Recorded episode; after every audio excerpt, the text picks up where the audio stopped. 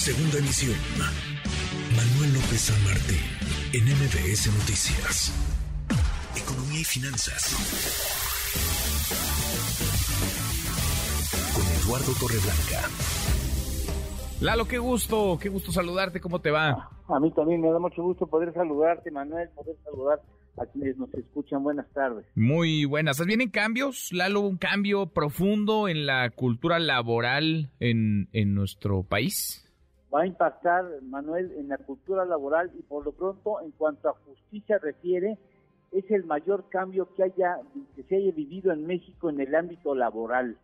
Eh, sin lugar a dudas, impulsado fundamentalmente por los acuerdos comerciales y por los sindicatos de otros países con los que tenemos eh, relación comercial formal, se ha vivido uno de los cambios más importantes y espero que esto sea para bien porque implica eh, transformaciones radicales en la forma de ejercer la justicia laboral y también la manera en que las empresas tienen que asumir compromisos en, en específico en este terreno, así como los sindicatos que no están acostumbrados precisamente a un ejercicio democrático realmente sólido, ¿no? Eh, es la democracia sindical, eh, que haya que no haya mano negra, que no haya sindicatos a modo, que haya libertad de representación, es decir, que los trabajadores puedan llegar a decir no me interesa estar sindicalizado y a eso le anexamos el hecho de la disposición de duplicar el tiempo vacacional, que es una enorme, pero enorme carga para las empresas y que demandaría gradualidad que no se ha contemplado hasta el momento. Eh, te doy un dato. En México, números cerrados, hay 5 millones de empresas formales.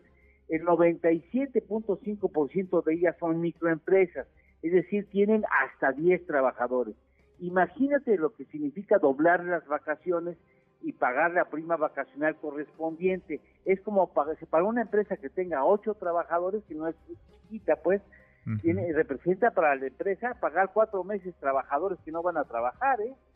Eh, este, y además tiene agregado carga social por ese concepto. Es decir, debe haber, sí, haber habido transitorios, por supuesto que es eh, importante que el trabajador tenga más vacaciones. Eh, las empresas grandes no les preocupa porque ellas ejercen incluso a veces planes vacacionales más agresivos que los que la ley impone. Pero en este marco quizá tendría que pensarse las grandes empresas en atreverse a implementar experimentalmente otro cambio, reducir las horas laborales para aumentar el tiempo de descanso a la semana. Mira, Nueva Zelanda da cuatro días de trabajo por tres de descanso. Lo hizo Microsoft también en Japón y aumentó 40% su productividad. El Reino Unido lo ha ejercido también parcialmente ya ha incrementado en el 40% de los casos, aumentó la productividad y en 15% de las empresas aumentó mucho de esa productividad. Y yo creo que para las grandes empresas, y lo subrayo, para las grandes empresas sería un reto interesante el atreverse a ver qué es lo que sucede en determinadas áreas, el reducir las horas de trabajo y dar un día más de descanso, dar tres días de descanso, porque en otros países ha dado magnífico resultado. Pues sí, no estaría nada mal, sobre todo, Lalo, porque se piensa a veces, sin tener la información a la mano, se piensa que entre menos días eh, se trabaja menos y se es menos productivo, cuando al contrario, a veces, eh, digamos, menos días y un buen descanso generan mayor productividad.